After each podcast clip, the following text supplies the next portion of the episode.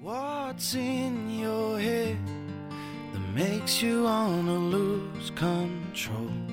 It's taking its toll on me. I stand by you, only to watch your thumb. Hello，各位同学，大家早上好，我是瑶瑶老师，欢迎来到今天这一期的英语口语每日养成。在今天这一期节目当中呢，我们来学习这样的一段英文台词。那么它呢，依旧是来自于《摩登家庭》的第三季第四集。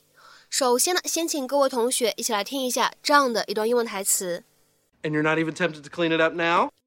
And you're not even tempted to clean it up now？然后你现在也不想着把它打扫干净吗？And you're not even tempted to clean it up now? And you're not even tempted to clean it up now? 那么在这样的一段英文台词当中呢，我们需要注意的发音技巧呢有以下这样的几处。首先呢，一开头的位置，and your 这样的两个单词呢放在一起，咱们可以选择做一个音的同化的处理。那么听起来的话呢，会很像 and your，and your，and your。当然了，如果你不做这样一个处理，也是完全没有问题的，就分开读成 and your your，and your。好，再往后面看，not even 放在一起的话呢，咱们可以有一个连读，而且呢，在美式发音当中呢，还可以有一个闪音的处理。我们呢可以读成是 not even，not even。再往后面看，tempted to 放在一起的话呢，可以有一个失去爆破，我们呢可以读成是 tempted to，tempted to，tempted to。clean it up。 这样的三个单词呢放在一起，咱们可以有两处连读，而且呢，在美式发音当中，这个 it 末尾的字母 t 呢会做一个明显的闪音的处理，所以呢，在美式发音当中呢，这样的三个单词连读之后呢，可以读成是 clean it up，clean it up。还有最后一处发音技巧，我们注意一下末尾的两个单词 up 和 now 放在一起的话呢，可以有一个不完全爆破的处理，我们呢可以读成是。Up now. Up now. I'm home. Oh, hey, did you find Stella? Safe and sound. Hmm. Oh, hey. I did it. I left the mess. Aren't you proud of me? I sure am. Good for you. you know, it wasn't easy at first, but I just I took Lily to the park and I completely put it out of my mind, and I think I really cleared a hurdle today. Oh, that's great. I'm super proud of you. And you're and you're not even tempted to clean it up now? No, no, not now that you're home. So, guess I better get started. Yeah.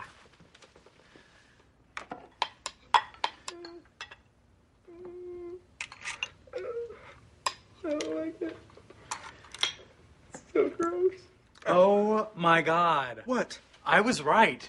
You wanted me to clean it up. Oh, that's preposterous. I will not stand here and take this from you. Oh, Cam, life is messy. I love chaos. You are so full of it. Well, you know what? That's all right. No worries. Hey, come on, come on, just embrace it. It's life. Okay, Yeah. okay. Now that is gratuitous. That's oh, it's Lily's okay. favorite cereal. No. These are my pillows. Relax. Hey, Lily, honey, come here. Sweetheart, do you want a princess hat? Yes, yes, yes. Okay. Oh, oh, okay, that, that is enough. No, you've proven your point. I don't like to clean up. It's smelly, it's sticky, and after I eat, I'm tired. I just want to lay down. And you put it off knowing that I would do it. Yes. Are you happy? Yes, I am.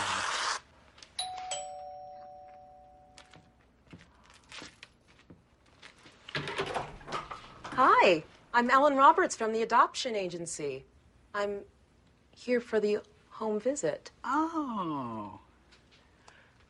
I might need to tweak my system.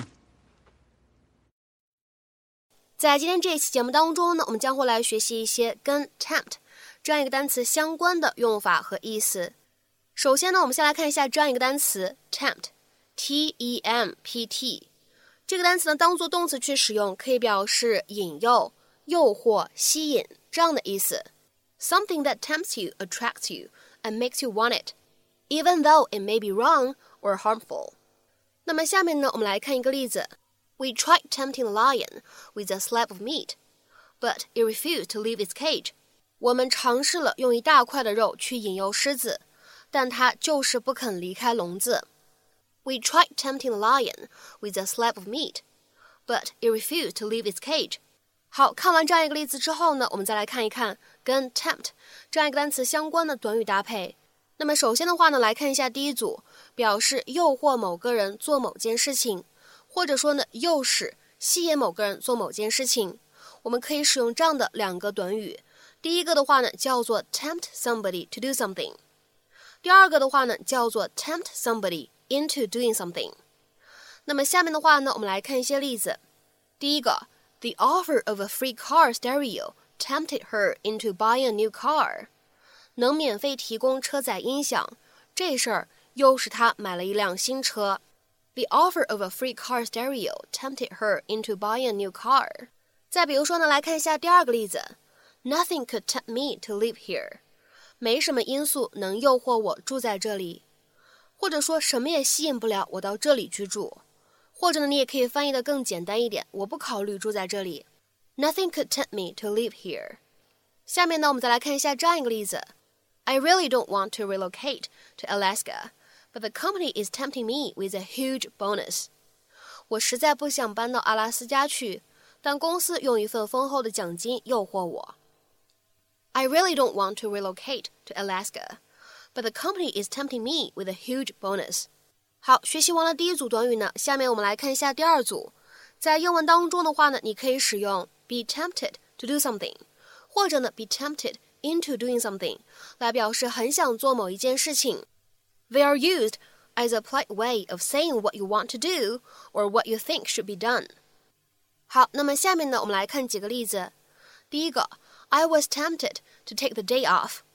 我很想请一天假。I was tempted to take the day off。再比如说呢，我们来看一下第二个例子，Don't be tempted to spend too much，别受不了诱惑，想着花太多钱。Don't be tempted to spend too much。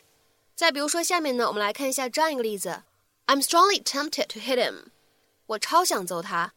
I'm strongly tempted to hit him。再比如说呢，我们来看一下最后一个例子 ，I'm tempted to call the police，我很想报警。I'm tempted to call the police。那么在今天节目的末尾呢，请各位同学呢尝试翻译下面这样一句话，并留言在文章的留言区。She would not be tempted into eating the rich cake. She would not be tempted into eating the rich cake. 那么这样一个句子应该如何去理解和翻译呢？期待各位同学的踊跃发言。我们今天这期节目呢，就先讲到这里。See you.